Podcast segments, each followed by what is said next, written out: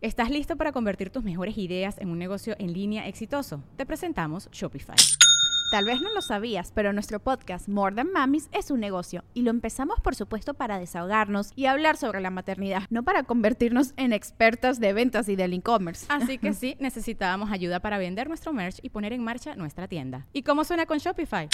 Llegó otra venta. Shopify es la plataforma de comercio que está revolucionando millones de negocios en todo el mundo. Ya seas un emprendedor desde tu casa o desde donde sea, Shopify es la única herramienta que necesitas para iniciar, administrar y hacer crecer tu negocio sin dificultades. Con Shopify puedo gestionar pedidos, envíos y pagos desde cualquier lugar, brindándote toda la información y estadísticas de tus ventas al detalle. Regístrate para un periodo de prueba con tan solo un dólar al mes en shopify.com barra sonoro, todo en minúsculas.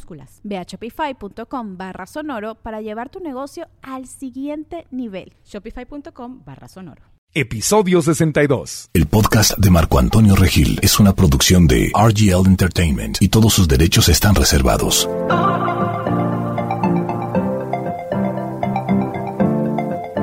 Bienvenidos al podcast de Marco Antonio Regil. Los saludo desde el precioso Tulum, Quintana Roo, a la orilla del mar, con la brisa, con música en un restaurantito, así que se oyen voces y ambientes porque estamos al aire libre. Y le doy la bienvenida a Carlita Zaplana. ¿Cómo estás, Carla? Hola, encantada, es un placer estar aquí en el paraíso, ¿cómo no? Es un paraíso, exactamente. Carla Zaplana es dietista y nutricionista graduada en la Universidad Ramón Lul Blanquerna en Barcelona, España. Es especializada, está especializada en alimentación vegetal y es autora de los bestsellers, zumos verdes, superfoods y batidos verdes que se han vendido en cinco países, bueno, en muchos países, pero en los idiomas catalanes, español, francés y alemán, más de 200 mil libros vendidos hasta el momento que estamos grabando este podcast. A lo mejor cuando lo oyen ya van 400 mil, pero te ha ido de maravilla, te ha ido de maravilla. Eh, y, de dónde nace tu pasión, Carlita, por meterte a esta nutrición basada en plantas? Cuando era pequeña, pasaba los veranos y muchos fines de semana en, en casa de mis abuelos que tienen como una casita de madera en la Costa Brava, un sitio también muy... es el paraíso del Mediterráneo. Sí. Y ahí yo crecía con, con los árboles frutales, me acuerdo de levantarme y salir, saltar de la cama y treparme por los árboles frutales y comer esa fruta que me apasionaba, ¿no? Tan dulce, tan rica y esos colores y ir al huerto y jugar con los caracoles y las lechugas y Yo creo que ahí empezó todo, ¿no? Cuando eres tan pequeñito y empieza como a calar en tu mente o subconsciente todo. Claro que es lo natural, porque un niño nunca va a saber que vea un conejo, si le pones un conejito enfrente lo va a acariciar y va a jugar con él. No le va a querer meter una mordida. ni, ves una vaca y sales corriendo atrás de ella a quererle morder la pata. a salivar, ¿no? no, salivas cuando ves este un mango, cuando ves ¿cuáles son tus frutas favoritas? Pues mira, el mango o el maracuyá me encanta también. Delicioso. la taronja. Cuando, cuando viajes a México, que sé que lo haces seguido, prueba el chico zapote, es una fruta negra deliciosa. Bueno, nunca había escuchado de eso. Buenísima. ¿Sí? Sí, el chico zapote. Pero pues la próxima. En la Ciudad de México es común, en el norte no tanto, pero te lo, te lo recomiendo. Pero no creciste vegana, o sea, de niña no eras una... No, no, nunca crecí vegana. Hace unos seis años que soy vegana ahora mismo. Y, pero entonces, ¿no? Desde pequeña, en la cultura dentro de mi casa siempre se había comido carne, aunque sí que es cierto que me ponían un trozo de un bistec, ¿no? Sí. Y necesitaba comerlo con, con verdura o con algo, porque si no, no me pasaba. No me cuestionaba de que no me gustaba o no, sabía que lo tenía que comer, porque es lo que me ponían en el plato y mi mamá pues come, come. Claro. Pero necesitaba algo más para poder tragar. ¿Sabes eso que pareces un hámster que, que se te ponen casi como los mofletes llenos porque no podía tragar? Necesitaba necesitaba algo más. la, carne no, nunca me... Los mofletes para ustedes son como las mejillas, los cachetes. los cachetes. Está bueno lo de mofletes. ¿Y entonces por qué te hiciste vegana? ¿Hace seis años? Pues todo empezó porque, mm, bien, me gradué como dietista nutricionista allí en España, en Barcelona, y yo durante la carrera universitaria ya empecé a hacer más cambios, ¿no? Dejé de tomar leche de vaca empecé a tomar leche de soja, empecé a comprar pues yogures uh, light o cosas sin, sin, grasa porque creía que esto era lo saludable, hasta que me di cuenta que, bueno, que esto tampoco no era lo más, lo más saludable, ¿no?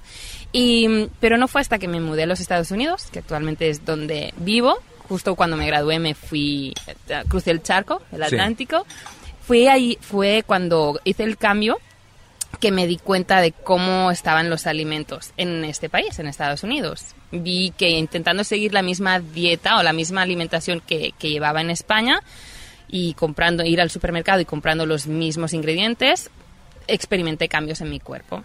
Claro. Es decir, me, me hinché, am, gané algo de peso, me aparecieron granitos de acné en la cara cuando nunca había tenido granitos de acné en mi adolescencia. Pero lo que más, más me, me impactó es mi energía. Yo era Bajó. una, bajó muchísimo. Yo era una chica que en Barcelona salía a las 8 de la mañana de casa para ir al gimnasio, para ir a hacer cosas, para ir al colegio, para estudiar, para verme con los amigos, trabajar y llegar tarde. Y, y al día siguiente, pues más. Ok. Pero tenía energía. Pero de repente, mm, sin, que, sin trabajar o sin hacer demasiadas cosas, me sentía muy, muy cansada. ¿Pero qué fue lo que pasó? En, eh, ¿Seguiste comiendo más o menos igual y es que simplemente la calidad de los alimentos en Estados Unidos es más baja que en Europa? Sí. ¿O es que empezaste a caer en la dieta americana, que era de más comida rápida o más, eh, más jamones, más carnes? Quizá, primero de todo, sobre todo, la, la calidad de los alimentos Sí. que se encuentran en Estados Unidos son mucho más, son peores o más precarios que en lo que se encuentra en Europa. Y después también empecé a como comer, creo que más queso Mm, que, que el que es muy americano. Que el que consumía en España. Y también salsas. Sí. Y después entendí por qué le ponen tanta salsa a la comida ahí en Estados Unidos, porque no tiene sabor, entonces le tienen que poner salsas, pero son salsas químicas, no es como aquí, lo que aquí en México que puedes hacer salsas picantes, pero están hechas con alimentos e ingredientes súper básicos y naturales. Claro. Entonces, así cambió como mi alimentación un poquito Sí. y, y experimenté todos estos síntomas y, mm, y dije, bueno, con mi fe a los alimentos serían los alimentos que me, que me ayudarían a, a volver a encontrarme bien. Pero ¿qué alimentos? Aquí es cuando empecé a, a buscar y a comer limpio, como le llamo yo, ¿no? Vi, me di cuenta de cómo se crecían pues nuestros vegetales con a base de pesticidas, herbicidas, productos químicos que, que, que introduces dentro de tu cuerpo, porque somos lo que comemos y si están en los alimentos, pues todo esto va dentro de tus cuerpo, de tus células. Y también pues lo que tú también siempre cuentas, ¿no, Marco Antonio, de, de cómo se trata al ganado y, y lo que se hace en una en un ramadería, ¿no? O cuando se en la ganadería que, que se dan antibióticos a los animales o se les inyectan hormonas para que crezcan más rápido y produzcan más, más leche. Todo esto es algo que también entra dentro de tu, de tu cuerpo. Claro, y deliberadamente en Estados Unidos el porcentaje de grasa, el tipo de ganado de Estados Unidos y en América Latina, hay más grasa. Ujú. Hay más grasa, es el doble o el triple de grasa. Y leía yo en un estudio comparado con Australia, por ejemplo, ¿no? Que el- porque el ganado se le dan eh, antibióticos para que se produzca más grasa, entonces la carne eh, Es el como ganado- más o sea, engorde exacto. más rápido, lo Sí. puedas matar más rápido, vender más rápido, la carne es más tierna, está más llena de grasa, o sea que sabe mejor a un alto precio para el que se lo come, pero sabe mejor. Sí, Y- porque la grasa es lo que le da el sabor a la comida en muchas ocasiones. Pero, pero ¿qué? A contra de tu salud. se queda en tus arterias, como el doctor Mauricio González nos, nos, nos menciona, ¿no? Sí. Pues entonces vi todo esto y me puse las manos en la cabeza, obviamente, y dijo, pero no me quedé como quieta. O sea, encontré lo que no quería, pero ¿qué quería? Entonces fui a buscar los alimentos más naturales de la- del campo a, a tu plato, sin ser procesados, sin ser manipulados, que contengan, pues, el mínimo o nada de, de productos así químicos. Y fue así poquito a poco cuando también siguiendo doctores de medicina integrativa que contaban, bueno, que consideran, ¿no? Que la salud no solamente a nivel físico, sino también un poco la actitud a nivel mental y tus creencias, pero también consideran la nutrición como una medicina preventiva y otras terapias más alternativas un poco. Pues fue siguiéndoles a ellos que descubrí el tema de los zumos verdes o jugos verdes y batidos verdes. Sí, y zumos en España. Zumos es en España. En y- eh, América Latina y en Jugo. Estados Unidos es jugo. Exacto. Pero el zumo, un zumo. Un zumo que Un en, zumo. como España. Empecé, Claro. O la soja. En, en América Latina es soya. Soya. Soya. En, en En España, España es es soja. soja con la J. Ajá. Y bueno, aprendamos. Exacto, vamos ya haciendo intercambio de culturas también Claro. a la vez, ¿no? ¿Y entonces qué pasó? Entonces, pues empecé yo a introducir los, estas bebidas vegetales, estos zumos y batidos verdes en- dentro de mi alimentación y realmente fueron la herramienta para mí, fue la herramienta de- del, del cambio, Claro. de abrir la conciencia y hacer el chip. Me empecé a, a sacarme de encima todos estos síntomas de sentirme más hinchada, de- del peso, poquito peso que había ganado, mi piel se aclaró muchísimo Sí. mm, incluso mejor que, que antes de, de ir a Estados Unidos y sobre todo mis niveles de energía subieron. O sea, no solo regresaste al nivel de energía y salud que tenías en Europa antes de comer al estilo americano, eh, sino que estuviste mejor que lo que te sentías en Barcelona. Yo siempre, sí, yo siempre digo que me siento mejor ahora, a mis 28, que cuando tenía 20 recién cumplidos. Eso, eso yo te entiendo perfectamente porque yo hago ahora ciclismo y hago cosas que nunca hice mi- a mis ¿no? 20 años y jamás me vi como, un- digo, no, no, no estoy diciendo que soy un atleta, pero hago cosas que jamás en la vida pensé que yo me subía a una caminadora, a una corredora 15 minutos y decía esto no es Y para mí y ahora sí, hago sí. horas en bicicleta, Ajá. hice 160 kilómetros dos veces Imagínate. ya a- a- en mis 40 y jamás lo hubiera... Entonces lo entiendo perfecto, que es una de las grandes ventajas que siempre decimos en las conferencias, ¿no? Sí, Tu y energía es- sube. Exacto, y te cambia todo. Es no solamente a nivel físico, como decía, es que eres lo que comes y somos muchas cosas, ¿no? Y te cambia la actitud hacia frente, frente de la vida. Entonces yo empecé a, a añadir esta bebida dentro de mis desayunos que me ayudaron a desengancharme del café. Una cosa es que el café me gusta y de vez en cuando pues me dé el placer de tomarlo, pero antes sí estaba enganchada al café. Una, una cosa es tomarlo por gusto y otra cosa es tomarlo por una necesidad, como un vicio, una droga que ya no puedes dejar. O sea, no, sin café no funciono. Esto es una relación tóxica con la alimentación. Tú tienes que decidir cuándo quieres comer ese alimento y no el alimento decirte tómame, tómame, si no, no puedes despertar, no, no eres nadie, no puedes seguir con tu día. Es que Eso cual- es muy malo. Cualquier tipo de relación con otro ser humano, Sí. que no puedas vivir sin alguien o sin algo. Luego dice la gente, es que amo el café o amo. No, eso no es amor, eso es estar intoxicado y dependiente y este bajo el yugo de un vicio. De, de- el, el amor de verdad no es, eh, es poder elegir. Exacto, Elijo tomar una taza de Tener café. la libertad de... Elijo estar contigo como pareja, elijo estar no, con una amistad, elijo hacer esto porque me gusta, pero si no hay es. elección, no hay amor ahí, al Así contrario. es. Entonces el café te tenía la pata en el cuello. Sí, y, y- y logré, ¿no? A través de, de ponerle estas bebidas vegetales, pues desengancharme de ello. Y digo que es una herramienta porque no es un todo, obviamente. Claro. Es- es- pero esto sí que te, me ayudó a abrir, de decir, que se- ¿de qué se trata esto? Pues frutas y verduras, sobre todo verduras y de hoja verde, en un, en un jarro, ¿no? Una- en un- o en un vaso que me estoy tomando, es algo fresco que me ayuda. Entonces, ¿por qué no añadir más de todo esto en el resto de mi alimentación?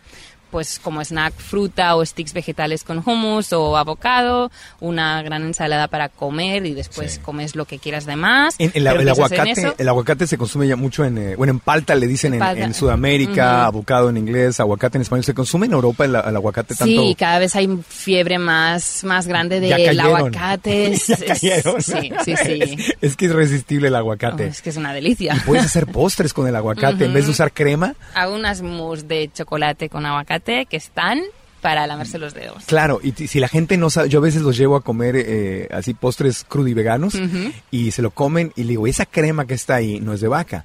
¿Qué te imaginas? Después de que se lo comen, porque los dejo que disfruten primero. Le digo, ¿qué crees que de dónde viene esa crema? Y dice, bueno, no sé, será coco, será no sé qué. Le digo, aguacate. Aguacate. Y no pueden creer que se comieron un aguacate en un mousse, en un, Así. en un mousse de, de- de limón o de chocolate.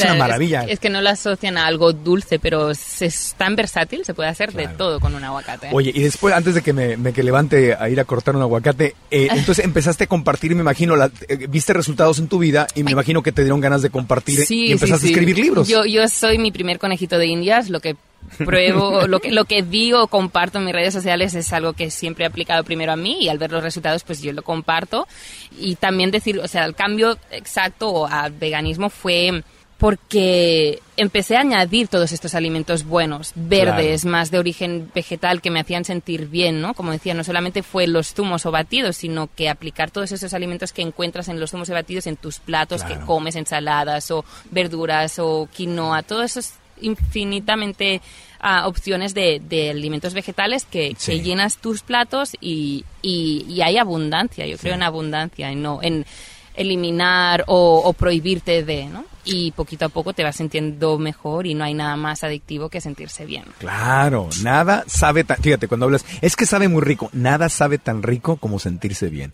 Eso, eso es lo que acabo de decir, es clave. Además, algo, lo que está diciendo aquí Carla, que es, a mí me parece muy importante, hay dos formas de adoptar una dieta basada en plantas o vegetal, una dieta vegetal, un estilo de vida vegetal.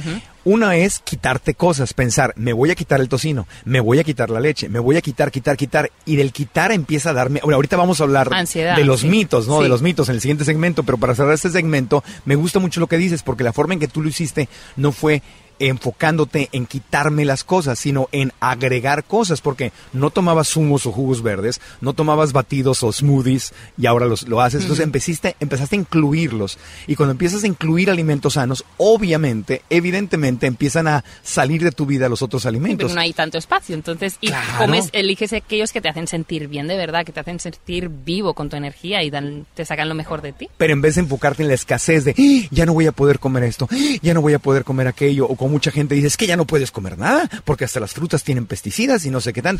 Entonces piensan como en la escasez y la escasez da un miedo porque es literalmente, eh, pues me voy a morir, o sea, ¿cómo voy a sobrevivir así? Pero en cambio, si tú piensas en agregar, en agregar un zumo, en agregar un batido, un smoothie, en agregar un postre este crudo y vegano, en agregar, agregar, vas quitándole el espacio a los huevos, a los lácteos, al tocino, a todos estos alimentos que no te hacen bien. Pero es agregar, es decir, voy a tener más salud, más alimentos, más sabor, más opciones, en lugar de despedirme, ya no puedo, ya no quiero. No, Y después algo también para que nos esté escuchando, ¿no? Una herramienta muy buena es a recibir educación nutricional y ¿no? También hablábamos de ver documentales Sí. que, que ya los ves y, y tienes mil y una razones ya para dejar de tomar ciertos alimentos. Bueno, ok, vamos a hacer una pausa y cuando regresemos de mensajes, Carla Zaplana nos va a hablar de los cinco mitos y verdades sobre la alimentación vegetal. Cosas que te dicen por ahí, los cinco mitos, son cinco cosas que andan ahí rondando, que no tienen ninguna base científica, que, que ni si, a veces la gente que lo dice ni siquiera lo ha vivido porque no es gente que lo haya vivido, es que le dijeron. en, en- en México decimos que te asustan con el petate del muerto. ¿Has oído esa, esa frase? No, pero ya suena pe- así. El petate es lo que usa la gente en los pueblitos. Es un petate, es como hecho de manta, ¿no? Y ahí duermen, y, y y- y ahí duermen, y ahí con eso se, se cubren. Entonces, cuando alguien se muere, pues queda el Le petate. Entonces te dicen, uy, aquí está el petate del muerto, y te asustan. Es una forma de decir que te asustan con algo que no tiene nada de que asustarte. Es una, es una mentira, pero la gente se asusta sin razón con el petate del muerto. Así, as- así es, así es. Bueno, volveremos de una pausa. eh, continuaremos para hablar de esos cinco mitos y sus verdades sobre la alimentación vegetal con Carla Zaplana como invitada especial en mi podcast. Volvemos.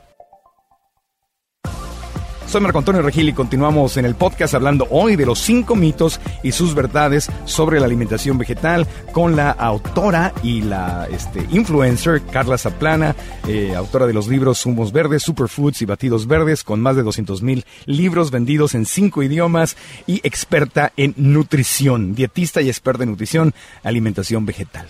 Ahora, tú tienes clientes en persona y por internet también, atiendes a gente... Sí, mayoritariamente visito, mis consultas son a través de Skype o videoconferencias Ya. online, porque tengo pacientes de, puedo decir ahora, de todo, de todo el mundo, desde España a Estados Unidos, México y muchos países de, de Sudamérica y Los cinco mitos, vamos a empezar. ¿Cuál es el, el- uno de los cinco mitos más comunes que escuchas de esto me va a pasar si me hago vegano? Bueno, primero siempre, obviamente, el tema de las proteínas, pero creo que esto ya está más que, que cubierto, ¿no? De dónde vas a sacar tus proteínas. Sí, tenemos un podcast completito con el doctor Mauricio Por González, eso, que, que esto- el, el poder de la proteína vegetal. Por eso, este ya se lo dejo al doctor Mauricio. Pero yo me voy a, a centrar en otros cinco y es el del hierro, ¿no? ¿Dónde vas a encontrar el hierro? Porque siempre nos dicen, incluso a mí durante la, la carrera universitaria, ¿no? La gran fuente de, de hierro en la alimentación es la carne, la carne roja.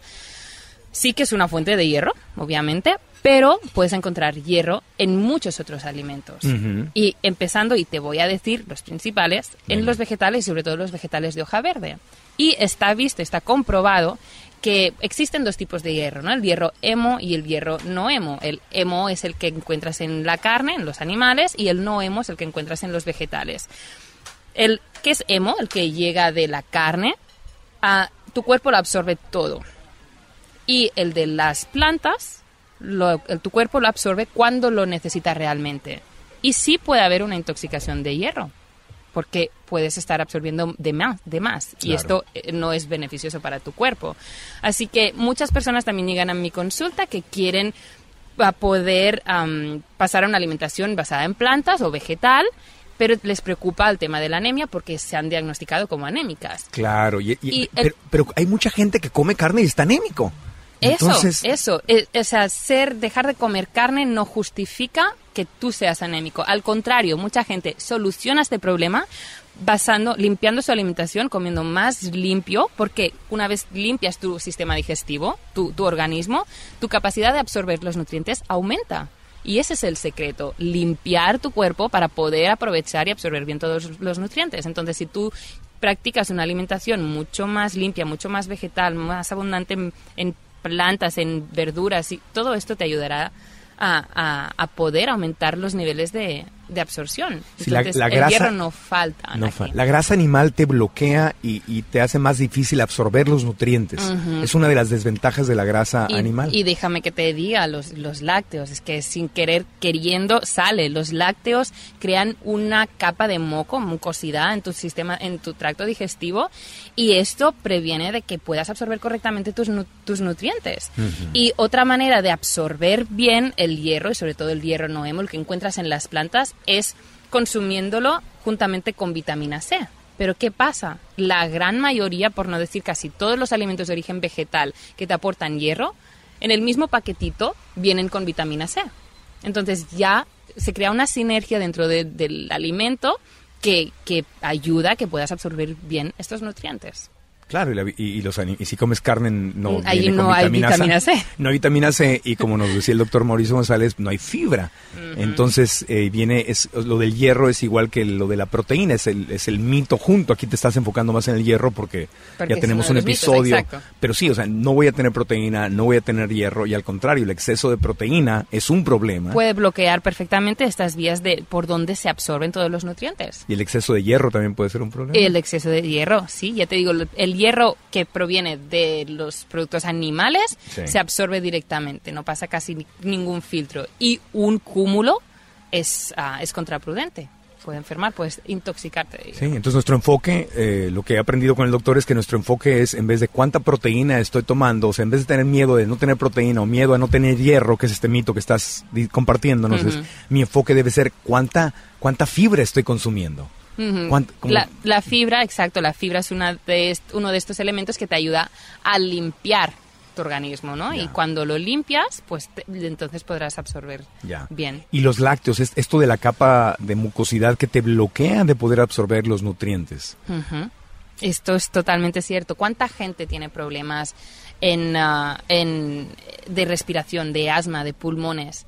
Es porque se crea este moco. Se Claro. crea este moco en, en todo tu sistema y, y tú le eliminas los lácteos y mm, se soluciona, pero al instante. Claro.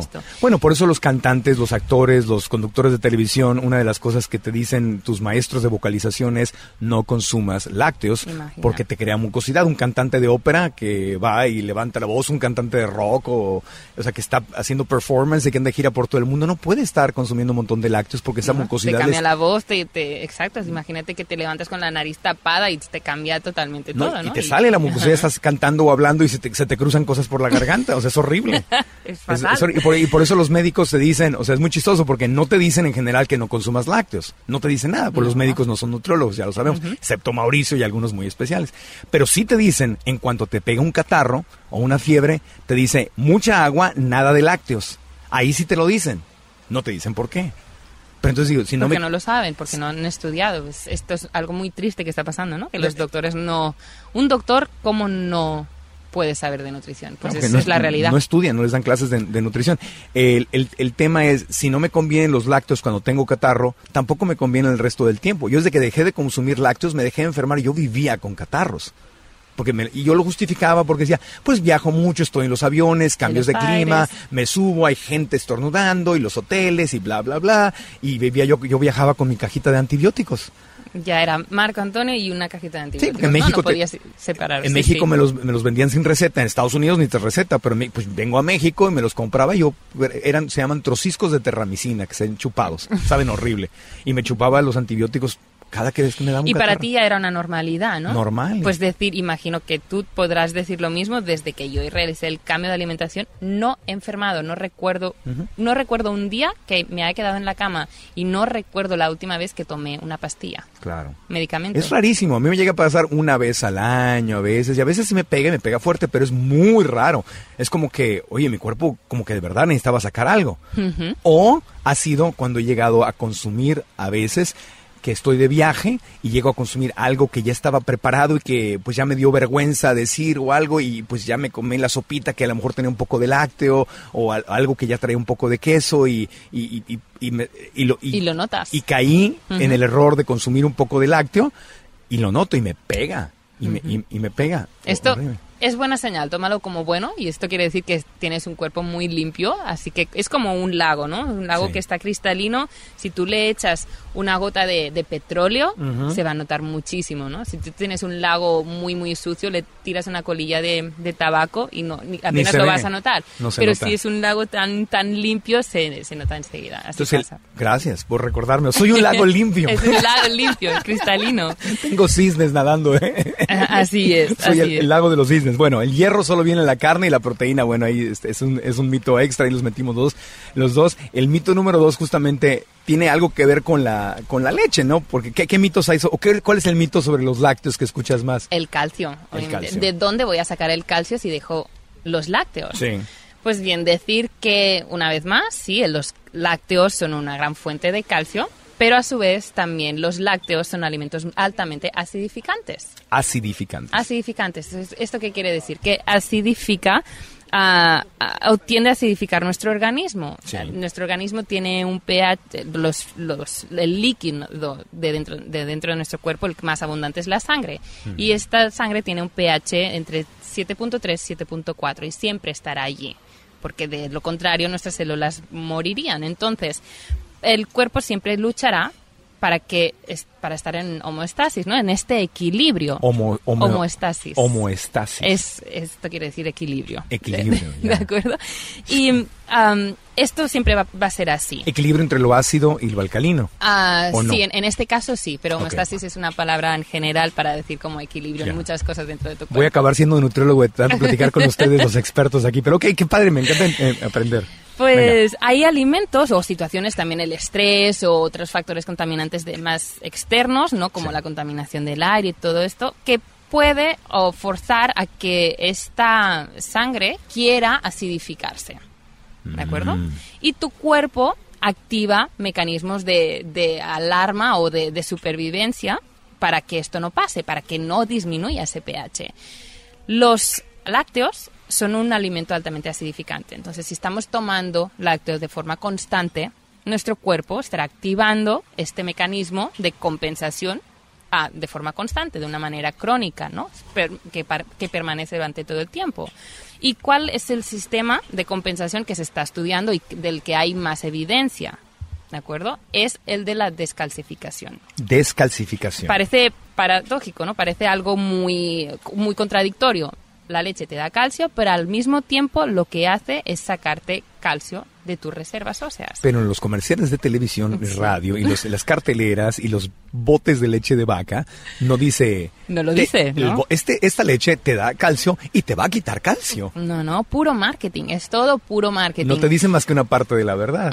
Lo que hace el, el calcio es, la res- es nuestra reserva mineral más abundante y el calcio es un mineral altamente alcalinizante, lo contrario de acidificante. ¿De acuerdo? Entonces, cuando nuestra sangre quiere tender a acidificarse, lo que hace nuestro cuerpo es sacar calcio de nuestros huesos e inyectarlo a la sangre para que no bajen esos niveles de pH. Tiene toda la lógica del mundo porque Estados Unidos es el país, hasta donde yo sé, es el país número uno en consumo de lácteos en el mundo. Es el país de los quesos y las leches. ¿Y cuánto, y cuánto están los, la incidencia en osteoporosis y osteopenia? Exacto, es una, es- eh, también es el país número uno, uno de los primeros en venta de pastillas para eh, la osteoporosis. Exacto. Eh, pastillas, suplementos de calcio. Entonces, si toman tanta leche y tanto queso, pues no debería ser el país campeón en huesos. Y cuidado, no solamente están leche y, y- y yogures y queso, es que la leche se usa en muchos alimentos procesados, siempre está allí. Y fíjate también ahora tristemente está pasando ya pues más o en África o sobre todo en países asiáticos donde el consumo de lácteos está incrementando debido a la incidencia americana, ¿no? La Sí. dieta americana, SAT. Ah, ahí está incrementando la incidencia de, de traumatismos y de osteoporosis osteoporosis y todo esto, pero antes esto no pasaba porque no consumen lácteos. Estaba viendo un documental en, en HBO justamente sobre eso, de cómo las cadenas de comida rápida, digo, gracias a las redes sociales y a los medios digitales de comunicación, podemos hablar de eso. ¿Por qué podemos hablar de eso? Porque no tenemos un patrocinador que sea leche de vaca, ¿no? Si, si una leche de almendra me quiere patrocinar, yo feliz, con los brazos abiertos, pero leche de vaca, pues nunca vas a oír. Entonces, no tenemos un cliente que nos vaya a decir, ojo, no hables de esto. Entonces, gracias a esta nueva red de comunicación que estamos viviendo, pues hay gente más enterada y más enterada y la red de epidemia, la epidemia que hay de obesidad y de diabetes, entonces está disminuyendo el consumo de alimentos de- basados en, en- en- en animales y subiendo el consumo de alimentos basados en plantas. Y la leche, las leches basadas en plantas están vendiéndose Subiendo sin mucho. publicidad casi.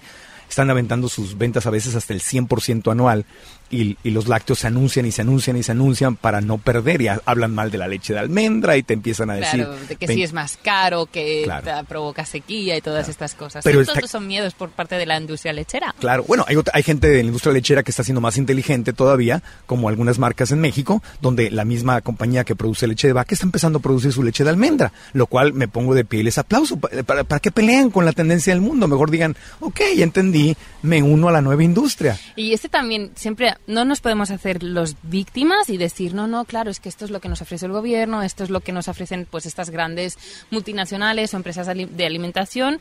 Y, y es cierto, ¿no? A veces es lo que tenemos en el supermercado, pero cada uno de nuestros dólares, cada Sí. una de nuestra moneda, de, de- de- sea el dinero o la moneda que sea, Pesos, quetzales, pesos, lo que sea. exacto, euros, lo que sea, con eso haces un voto. Claro. Allí donde pones tu dinero estás haciendo un voto, entonces no compres sodas, compra leche de almendras o leche de arroz Claro. y, y allí pondrás tu voto. Esto Sí. quiere decir que la población quiere más de eso. Claro. Y estas grandes multinacionales, si les dejas de comprar soda, tendrán que espabilarse y tendrán que ofrecer otro producto. Entonces sí, que tenemos un peso o tenemos influencias un sobre voto, ellas. un voto, es, exactamente. Entonces, eh, es- Estados Unidos, número uno en lácteos, es, eh, directos y escondidos en alimentos, número uno en osteoporosis. Entonces el calcio lo puedo tomar. El mito es que el calcio, necesito leche para tomar el calcio. La verdad es que el calcio, ¿en, en qué alimentos viene? El calcio lo encontramos una vez más en los vegetales. Nunca me voy a cansar. Los vegetales, sobre todo los vegetales de hoja verde, son los superalimentos número uno que tienen que estar presentes en cada una de nuestras comidas. Desayuno, almuerzo, comida, cena. Hojas siempre. verdes. O, o El- vegetales, el, siempre. El, brócoli está prácticamente hecho de, de calcio, no tiene muchísimo calcio. Tiene mucho calcio y ya te digo, Espinacas. espinacas, kale, todo esto está llenísimo de calcio. Claro. Los brotes, los brotes de alfalfa, brotes de, de Bro- pipas de girasol, germinados, Germinados, todo, todo esto, sprouts, Ajá. tienen muchísimo calcio. Las hierbas aromáticas, el perejil, el cilantro, todo esto está llenísimo de calcio. Las algas también, los Claro. frutos secos y las semillas, todo esto también te aporta calcio a la vez que no te descalcifica. Claro. Entonces no necesitas tanta, tanta cantidad de, de calcio en tu día a día porque no estás quitando calcio de tus huesos. Claro, claro, muy bien, gracias. Van dos mitos, vamos a hacer Van una pausa. mitos. Una pausita y vamos a continuar, nos quedan tres mitos más sobre, y las verdades sobre todo, y las verdades sobre una alimentación vegetal. Estamos con Carla Zaplana, experta en nutrición, hoy aquí en el podcast. Ya volvemos. Soy Marco Antonio Regil. Continuamos con este podcast Cinco mitos y sus verdades, sus verdades sobre la alimentación vegetal con Carla Zaplana, autora de tres bestsellers publicados en cinco idiomas y bueno, una apasionada de la nutrición, de la vida, de compartir con otros, de, crecer y de ser parte de esta nueva conciencia que tiene que ver con la comida, pero es todo un estilo de vida lleno de paz. Completamente, no se trata solo de un cambio de alimentación, es un cambio de... Es un estilo de vida porque te cambia todo una vez más, te cambia tu manera de ver las cosas, de Sí. respetar al otro, de sentirte con más paz y armonía. Y es Claro. así, la típica imagen que parece, ¿no? De, de, de peace and love, pero te sientes como más amoroso. Es, Claro. es así, más respeto para todo. Amor, Y amor y paz. Amor y Mi- paz. Mito número uno, eh, necesito eh, carne para el hierro y para la proteína, ya hablamos de eso. Mito número dos, necesito eh, leche para leche de vaca para, para obtener el calcio, ya hablamos Carlita de eso. El mito número tres, ¿cuál sería? ¿Cuál sería? Es- el de si comer fruta engorda. Sí. ¿no? Este también me viene mucho ya, Carla, pero si me pasa una alimentación más vegetal y empiezo a comer más, más verduras, pero también me dices frutas porque son tan buenas, pero yo sé que el plátano engorda, o comer fruta, la fruta tiene mucho azúcar, entonces también me engorda. Mira, la fruta es casi la- es el alimento perfecto. Está ya cerradito en su envase y lo comes, te lleva toda el agua que necesitas, te lleva muchísima fibra, te aporta muchísimos vita- m- minerales, vitaminas, enzimas activos porque es algo que comes en fresco y sí te aporta azúcares. Es cierto, te aporta azúcares, pero azúcares naturales que no tienen nada que ver con los azúcares procesados, ese azúcar que encuentras en, en la mesa, ¿no? Que pones cucharaditas dentro de tu café o, o en tus tés. Y este es un azúcar refinado y malo. O azúcares o, am, de fructosa o jarabes de fructosa y todo esto que encuentras en alimentos procesados. Esos azúcares sí que son los malos. Esos azúcares sí que actúan muy diferente en tu cuerpo en casos de, de cándida, en caso de diabetes, en caso de, de sobrepeso. Pero la fruta, sobre todo, cuando, o el azúcar, cuando un, tu cuerpo está en armonía o está en equilibrio, no, no engorda. Es, también debemos mirar, sobre todo, cómo la consumimos esta fruta. Si tú consumes una fruta am, después de, de comer una comida riquísima en proteínas, sobre todo de origen animal y de grasa, tú le añades un azúcar, una fruta que contiene ah, azúcar, y, y ese azúcar allí encima, después de toda esa grasa y de esa proteína, puede llegar a, a fermentar, ¿de acuerdo? Puede llegar a, a- a causar indigestión y puede causar hincha- sentirte con mucha más hinchazón en tu barriga y, y crear toxinas. Y una vez más, tener toxinas, pues retiene líquidos en tu cuerpo y, y te hace ganar Pues es la, es la mezcla, de, Es la, la mezcla. de la grasa de origen animal o incluso puede ser grasa vegetal si estoy comiendo cosas fritas, eh, o sea, la, la- la- comida vegana chatarra, que es, ya lo hemos dicho, es más sana que la comida de origen animal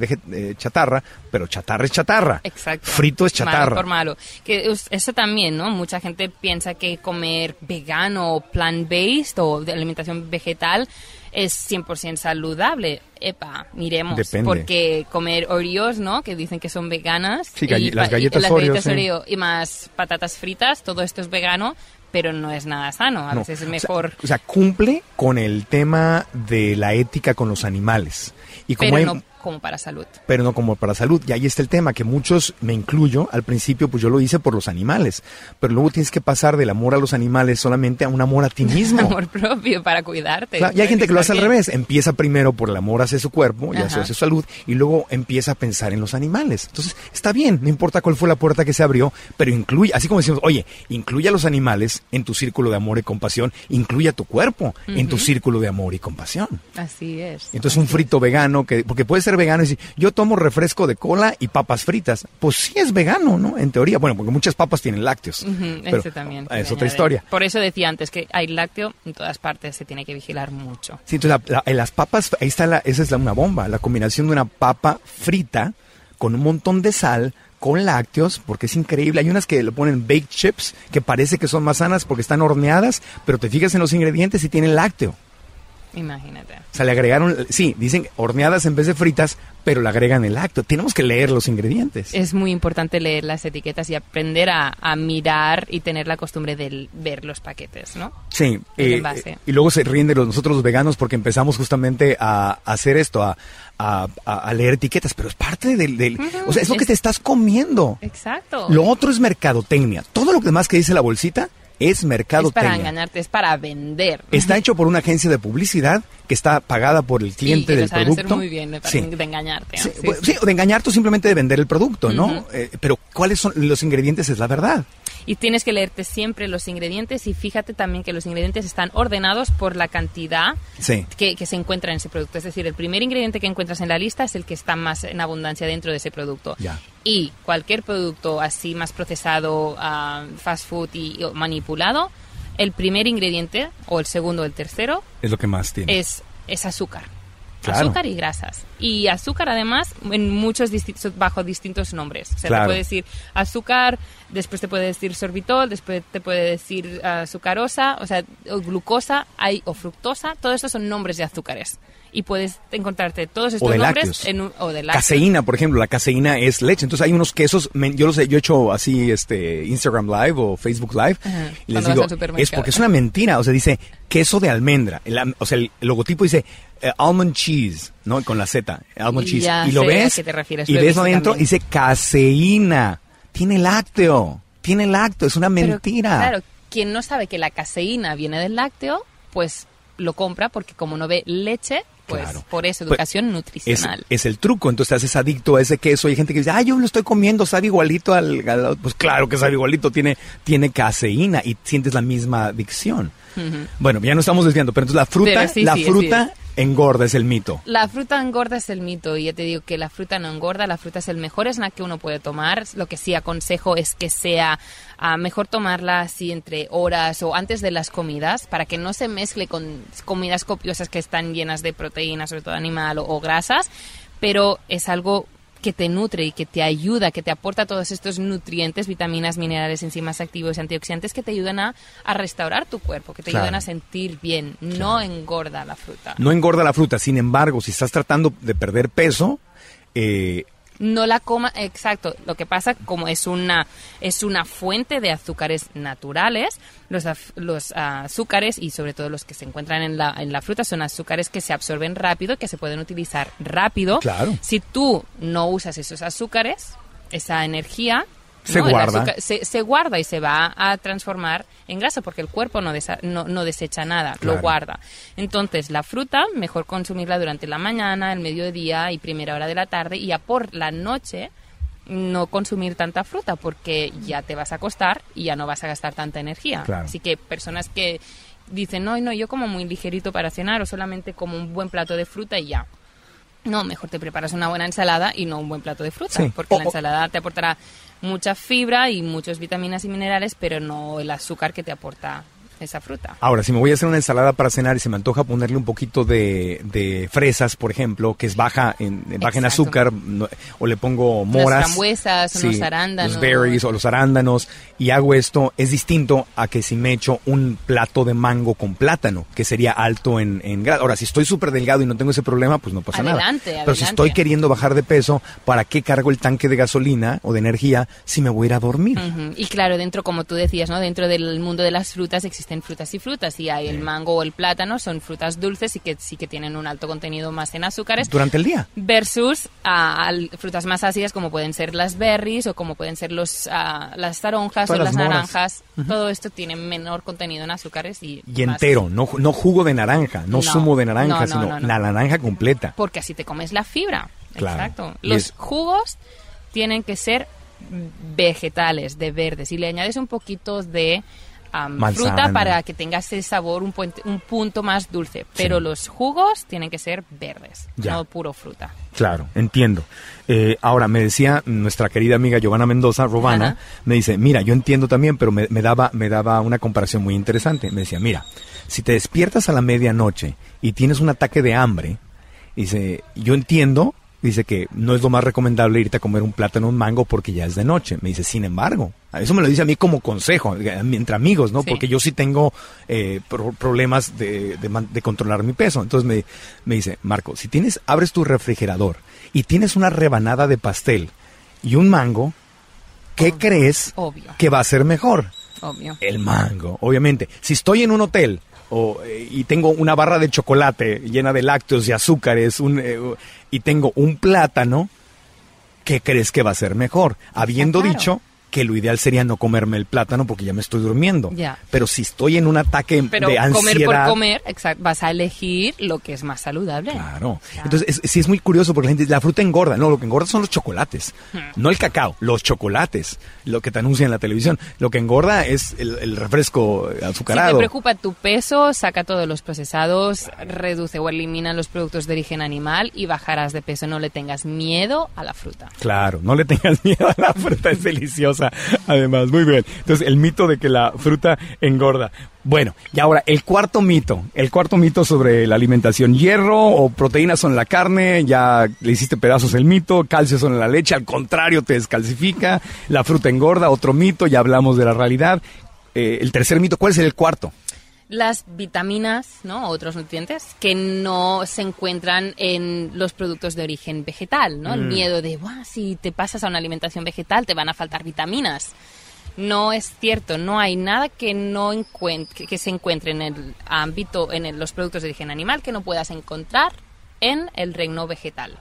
Y aquí te voy a nombrar tres ah, elementos, no, o tres nutrientes que son los que la gente se, se pone más o se preocupa más. Uno es la vitamina D. D. ¿vale? La vitamina D, la gran fuente de vitamina D es el sol. El sol es lo que te iba a decir. Tomen el sol con precaución.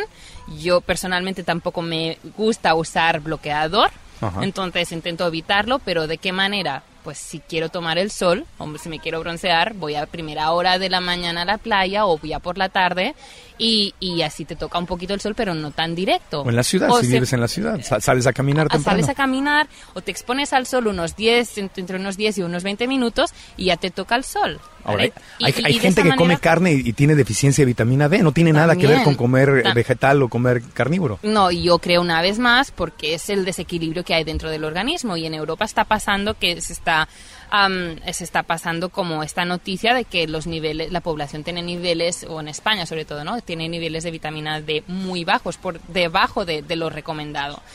Y, y yo creo que es este estilo de vida que no deja que tu cuer- propio cuerpo produzca lo que necesita realmente. Sí. Entonces, ah, exponemos, expongámonos al sol, porque es una fuente también de nutrientes. El sol nos nutre, el sol da vida a las plantas, también da vida a los humanos y a los animales. Así que exponernos al sol unos 15-20 minutos al día es lo ideal. Y no vale ah, detrás de una ventana y no vale, mm, si nos ponemos bloqueador tampoco permitimos que esto suceda Sí. Y también lo que pasa en muchos en muchas ocasiones es que sobre todo en, en meses de más invierno o otoño que los días son mucho más cortos Sí. salimos de casa a las 8 aún es oscura salimos de la oficina a las 5 es oscura y no te toca el sol Claro. debemos vigilar en casos de de que tenemos los niveles de vitamina D bajos por Claro. debajo de lo normal quizá en, ese, en esos momentos sí que necesitaríamos una suplementación pero Claro. esto incluye a veganos y a no veganos, y Claro. gente carnívora y gente no carnívora. Claro. No tiene Y- nada que ver. Y si vives en países que están más cerca de los polos, es donde hay menos sol en el invierno. La gente que nos escucha en España, que hay muchos en Europa que nos escuchan, es un problema más delicado. Tienes que cazar, buscar el sol más. Pero los que vivimos en América Latina o la gente que vive cerca del Ecuador, que tiene sol todo el año, o sea, los inviernos de, de América Latina o incluso de California, Sí, de Texas, sí, de Florida, por el amor de Dios. Allí O sea, no, allí es un delito tener Eso no es invierno. Eh, no. eso no es invierno. Para es- nada. por favor, es, es delicioso, ¿no? Ajá. Entonces ahí no hay nada que pensar. Ok, la vitamina D. La, La, vitamina D. Después, ah, los omegas, ¿no? El omega 3, y ahora está tanto de, de moda y parece que todo el mundo se tenga que suplementar en omega 3, ¿no? Mm. El aceite de pescado. Primero, nos estamos cargando, ¿no? Todo, todo la fauna y todo el ecosistema marino, Sí. ¿no? Lo que comentabas. Por cada pez que uno se come, se destruyen o se matan 150 especies marinas. Esto es un delito. Y Es, es obsceno. es- sí, es, es, es una barbaridad. Pues la gente dice, es que es la cadena alimenticia. No. Cuando el león se come una cebra, no Se le afecta una. a 150 animales. El, el- el- el producto de ese león, para empezar no somos leones, ¿no? Pero si lo fuéramos, el león tiene un, el, el león y los peces dentro del mar tienen un equilibrio natural. Un pez se come a otro, pero se come a uno, no le afecta, no, anda con un buque tirando las redes al fondo del mar y destruyendo el ecosistema. Un pez, 150 animales muertos en el océano. es una, eso es una barbaridad. Obsceno. Entonces, ahora, ¿no? El tema del omega 3 se está poniendo tan como en auge y que parece que todo el mundo se tiene que suplementar en eso. Y estos suplementos están hechos a base de, pues sobre todo de pescado azul, de salmón o de atún. Y nos estamos cargando primero el ecosistema. Y segundo, hay fuentes de omega 3 mucho más limpias y mucha más, mucho más básicas, como pueden ser las algas, como pueden ser las semillas de chía, como pueden ser las semillas de lino, a las semillas de, de cáñamo. Todo esto Tiene omega te 3. aporta omega 3. La linaza, ¿no? También es una de esas. Exacto, ¿no? la linaza, las semillas de, de- de lino, así le decimos Lino, en ah, España. Todo esto es una gran fuente de omega 3 limpio que no te va a generar residuos ni mercurios, ¿no? ni metales pesados que puedes encontrar en los pescados, en el pescado. Y, y es, es, tu gran fuente, ento- es tu gran fuente de omega 3. Entonces, mm, vea eso. Y también algo acerca del omega 3. Es más importante, casi más importante la ratio que hay o el equilibrio que hay entre el omega 6 y omega 3, más que la cantidad de estos, amino, de estos ácidos grasos esenciales. Así que añadan a sus batidos o en sus ensaladas o en sus cremas de verduras estas semillas. Sí. Añadan añadan algas también en sus platos y si necesitan suplementarse, pues que sea en, en complementos de algas. Pero ya te digo, en- encuentras en alimentos nor- normales, naturales, tus fuentes de omega 3. Y si estás, toma- estás por ejemplo, en la- en la- muchas veces eh, le pones a la fruta, yo decía una vez papaya, y le pongo semilla de linaza o chía, o le pones así. Pues ahí ya estás consumiendo tu omega 3. Ya no necesito estar consumiendo el aceite. No, y sobre, la- y sobre todo si tú tienes una alimentación equilibrada y variada, No hay todo necesidad. entra, en equi- todo entra en equilibrio. Pero si no, por si las dudas, hay- que, hay- habría que habría que suplementarte, pero de origen vegetal, no, no exacto, pescado. exacto. Puedes encontrarlo de origen de algas, el omega 3 es el mejor. Ya. ¿Alguna otra deficiencia de los mitos que te digan? como siempre, como no, el tema de la vitamina B12. Claro. Que sí que es cierto que en las plantas hoy en día no se encuentra, pero es Sí. que tampoco es propio de los animales. Mm. La vitamina, cuan- y cuando decía no hay ningún am, nutriente que, no se- que, que esté en el reino animal que no se pueda encontrar en el reino vegetal. Sí. Y, es, y, y es así porque la vitamina B12 proviene de bacterias. De bacterias. Es un residuo que generan unas bacterias que se encuentran en el suelo, en la tierra. Claro. Entonces, esa es la fuente. ¿Qué Claro. pasa? Antes quizás sí podíamos encontrar vitamina B2 en tus vegetales porque no estábamos tan obsesionados en lavarlo tan, ah, tan exageradamente y te comías pues es- residuos de estas bacterias con, con tus vegetales. Sí.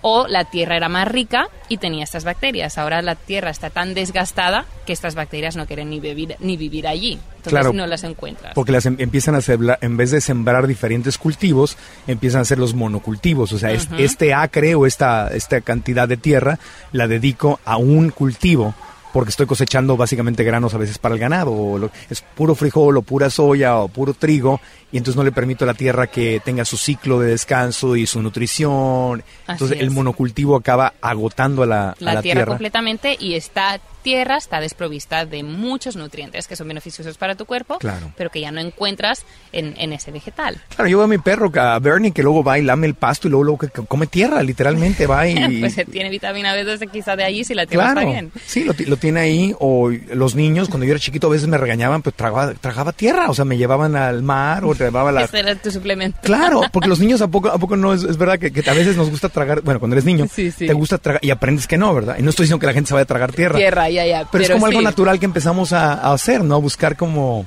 Sí, sí, así, así es. Y entonces en los alimentos de origen animal, ¿no? En la carne, ¿qué pasa? Muchas veces también el pasto que tienen, pues no, no está, no tiene vitamina B12 o mm, su pequeña producción, porque sí que es cierto que los mamíferos producimos un- una pequeña cantidad de vitamina B12 en, en el último tramo, en el primer tramo de, de- del colon, es ahí donde se produce, pero la absorbimos en el último tramo de- del colon, ay, del intestino pe- largo, de acuerdo, Ajá. delgado, pero es algo como que mis profesores tampoco me saben dar como una explicación, porque el cuerpo es tan perfecto, ¿no? Y es, es, es decir, absorbes antes de producir ya. dentro de tu cuerpo. Así que tampoco no es nuestra fuente, ¿no? Lo que llegamos a producir. Y la vitamina B12 que se encuentra en origen animal, básicamente, much- en muchas ocasiones, es la que el ganado consume a través del pienso o es la que se le inyecta a través Sí. de una inyección, una Si- vacuna si el pienso una es la comida, los granos que se le dan al ganado. Exacto. Ya. Y como O una inyección, eso... o les inyectan. Y, Y entonces esa es la vitamina B12 que uno puede estar comiendo cuando come los animales. Pero como vegano, ¿dónde puedo sacarme vitamina B12? Yo, yo voy con el doctor y me tengo un suplemento. te tienes que suplementar. Como Sí. vegano te tienes que suplementar, pero hay estudios ahora que demuestran que toda población superior a mayor de 50 años se puede beneficiar perfectamente de tomar vitamina B12. Yo me suplementaba de B12 no desde que me hice vegano. Mi mamá, que en paz descanse y era trabajaba, daba seminarios, talleres, viajaba mucho. ella se inyectaba B12 una vez al mes, una, una medicina que se llama Bedoyecta, que era en México la vitamina B12. Y cuando yo empecé a trabajar a los 14, 15 años, que empecé a seguirle los pasos y a trabajar como loco, lunes a domingo y sin descanso y viajar y todo, me dijo, una vez al mes, inyectate la B12. Entonces esa costumbre yo la traigo desde antes. Imagínate. Pero por ejemplo, ahora llevo, se me- esos no, no la tomo literalmente cada mes, a veces se me olvida. Entonces, por ejemplo, ahorita llevo tres meses, pero me acaban de hacer un examen de sangre y, sal- Y estás salía perfecto. altísimo en vitamina B12. O sea que ni siquiera me puse a pensar, entonces me la tengo que poner cada mes. Estoy a lo mejor exagerando. Digo, no pasa nada, ¿verdad? Si- si- No, la vitamina B12 es, es hidrosoluble. Esto quiere decir que se deshace con el, con el agua. Si tienes un exceso, la, la expulsas a través de tu orina. Exacto. Claro. Y, y no, no, no tiene... Y hay pastillitas que te pones abajo de la lengua, no tiene que ser una inyección. Exacto, sprays o pastillas que tú te pones a nivel sublingual debajo de tu Sí. lengua y dejas que se absorbe porque es aquí debajo de la lengua Claro. donde se absorbe la mayor cantidad de vitamina B12 y ya está. Pero sí, si eres vegano o vegetariano, ah, debes suplementarte en vitamina B12. ir a, ir a la segura. Pero no se asusten porque la gente que yo desde yo era súper carnívoro y si de todas formas tomaba mis suplementos, este, vitaminas, porque si no tienes, no tienes una atención así de que, a ver, ya me comí mis vegetales, ya me comí mis este, legumbres, ya me comí esto, ya me comí aquello, si no llevas como un tracking, ¿no? Como un, un diario de lo que estás comiendo, pues mejor tomarte un suplemento multivitamínico y también venden multivitamínicos para veganos que tiene una dosis más alta de B12. Sí, Y ya, o sea, así es. Pero siempre miren que sean multivitamínicos Veganos. naturales. Naturales. Veganos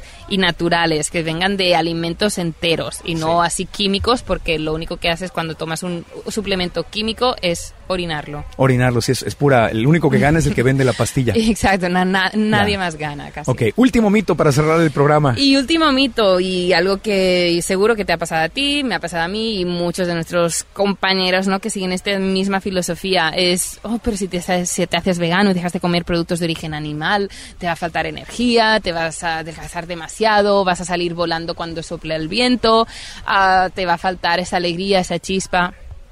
¿Tú crees que a mí me falta? Yo creo que a ti te falta y todos los que estamos aquí reunidos en Tulum nos falta energía, nos falta ganas, nos falta entusiasmo. Yo creo que no es así. Al contrario, como dije al inicio, ¿no? Es te sientes tan bien, te sientes con tanta energía. Este tipo de alimentación te aporta tantos nutrientes, te Sí. limpia el cuerpo y te aporta, te aporta tantos nutrientes que, que te sientes mucho más joven y Es te sientes mito. con y creo yo que tenemos bueno unas vidas muy ajetreadas no avión aquí avión allá y ahora aquí atiende esta reunión esta entrevista y todo y yo le doy las gracias al, al estilo de vida que llevo, a la alimentación Claro. que llevo, que esto me da, es mi gasolina, ¿no? Es mi fuel y me No. mantiene activa y con entusiasmo y no, esto realmente es un mito. El- la típica imagen de ver a alguien así súper delgado, chupadito de la cara, con ojeras, Blanco, así blanco, como anémico. Esto es un mito totalmente. Es un mito, un Míranos mito- a todos aquí, que estamos, Claro. ¿no? Bueno, Dave- David Carter, que ya lo conociste tú ayer, que en, Insta- Mm. en Instagram lo conocen como el the 300 pound vegan, el vegano de las 300 libras, que estando en la NFL, jugando fútbol americano, que es cal- tal vez con el rugby que se juega en, Europa, son de los deportes más salvajes que hay, hay que decirlo. Eh, estaba jugando para los Cardenales de Arizona y luego los Vaqueros de Dallas y creo que jugó también para algún otro equipo y se hizo vegano y era tackle defensivo. Imagina. Y, dice en su conferencia que bajó de peso, o sea, le bajó la grasa, pero empezó a levantar más peso en el gimnasio y fue cuando empezó a jugar mejor en la NFL. Claro, Entonces- porque quitó toda esa suciedad de dentro de su cuerpo y, y- y es que a nivel deportivo, eh, deportistas de élite Sí. ganan una en calidad en sus en sus actuaciones, ¿no? En sus performances Claro. y, y la resi- o sea, la recuperación es mucho menor, o sea, toman mucho menos tiempo. Claro. Es, es perfecto para deportistas una alimentación basada en vegetales. Él, no me acuerdo del nombre, eh, pero el, el, el que... eh, El culturista el físico-culturista que ganó las medallas para Estados Unidos en las últimas Olimpiadas es vegano. Es vegano, sí, sí, vegano. Y un, un- también un, un, este, un running back de los Houston Texans, también de la NFL, que por ya, ya ahorita ya es más viejo, ya es veterano, ya bajó su rendimiento, ¿verdad? Pero en su momento eh, líder fue el mejor running back, el mejor corredor de la, de la liga.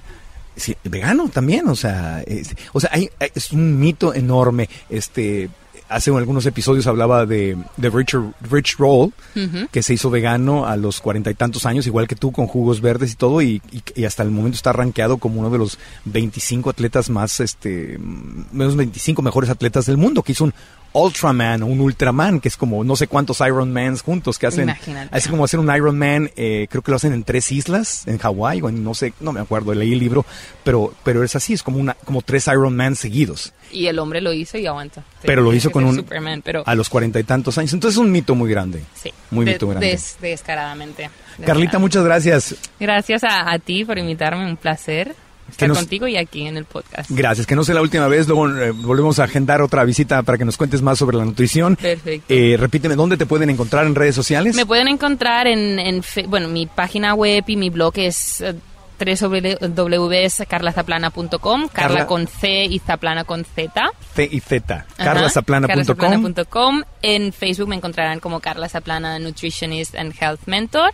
En, así igual también en YouTube. Y en mi Instagram me encontrarán como Come Limpio, que es así como llamo mi filosofía acerca de la alimentación. Come limpio. Y tienes cursos en línea también. Pueden comprar tus libros que están en Amazon, me imagino. Sí, se pueden comprar los libros en cualquier librería principal de cualquier país, En en, Europa, Amazon. América Latina, Ujú, Estados Ya Unidos. está en México, está en Estados Unidos, está en Argentina, está en, todos los países latinos. Sí, Y tienes cursos en línea con ese estilo de vida que... Sí, tengo, ah, organizo cursos en línea, aparte de mis sesiones one-on-one individuales a través de videoconferencias, también hago ah, programas online de una semana de depurar el cuerpo, pero también el programa más grande que se llama Come Limpio, que es de seis semanas y es educación nutricional, ¿no? Donde uno recibe ebooks, hacen videoconferencias conmigo y vamos compartiendo y, y aprendiendo sobre esta nutrición más natural, más alternativa y, y que uno se siente mucho mejor. Gracias, eres Así. una luz y una orientación hermosa para el mundo. Gracias por existir y gracias por hacer lo que haces. Un placer, gracias.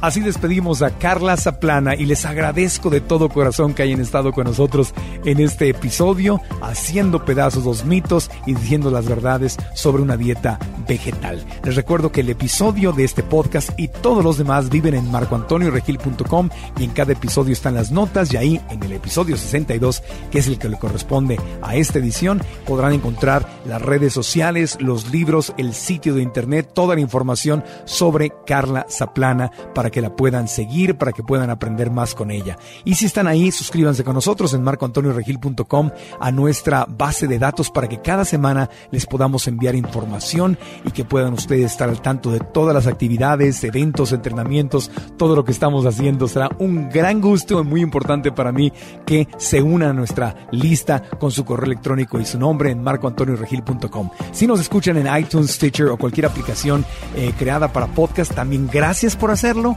Nos pueden dar las cinco estrellas y decir ahí, darnos un review o una reseña de por qué les gusta el podcast. Y obviamente la invitación de siempre es para que compartan este episodio en sus redes sociales y lo recomienden a otras personas, porque así podemos llegarle cada vez a más gente y crear un mundo más sano, más consciente y mejor para ti, para mí y para todos. Gracias, esta es la despedida. Gracias a Carla Zaplana. Aprendamos juntos.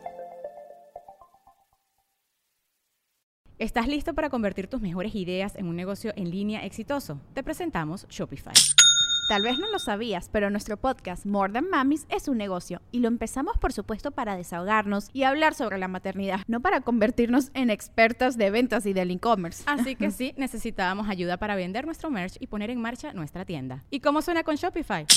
Llegó otra venta. Shopify es la plataforma de comercio que está revolucionando millones de negocios en todo el mundo. Ya seas un emprendedor desde tu casa o desde donde sea, Shopify es la única herramienta que necesitas para iniciar, administrar y hacer crecer tu negocio sin dificultades. Con Shopify puedo gestionar pedidos, envíos y pagos desde cualquier lugar, brindándote toda la información y estadísticas de tus ventas al detalle. Regístrate para un periodo de prueba con tan solo un dólar al mes en shopify.com barra sonoro, todo en minúsculas. Ve a shopify.com barra sonoro para llevar tu negocio al siguiente nivel. Shopify.com barra sonoro. ¿Te preocupas por tu familia? Entonces, ¿por qué darles solo huevos ordinarios cuando pueden disfrutar de lo mejor? Eggland's Best, los únicos huevos con ese delicioso sabor fresco de granja, además de la mejor nutrición, como 6 veces más vitamina D, 10 veces más vitamina E y 25% menos de grasa saturada que los huevos regulares, además de muchos otros nutrientes importantes. Así que, dales los mejores huevos. Eggland's Best, mejor sabor, mejor nutrición, mejores huevos.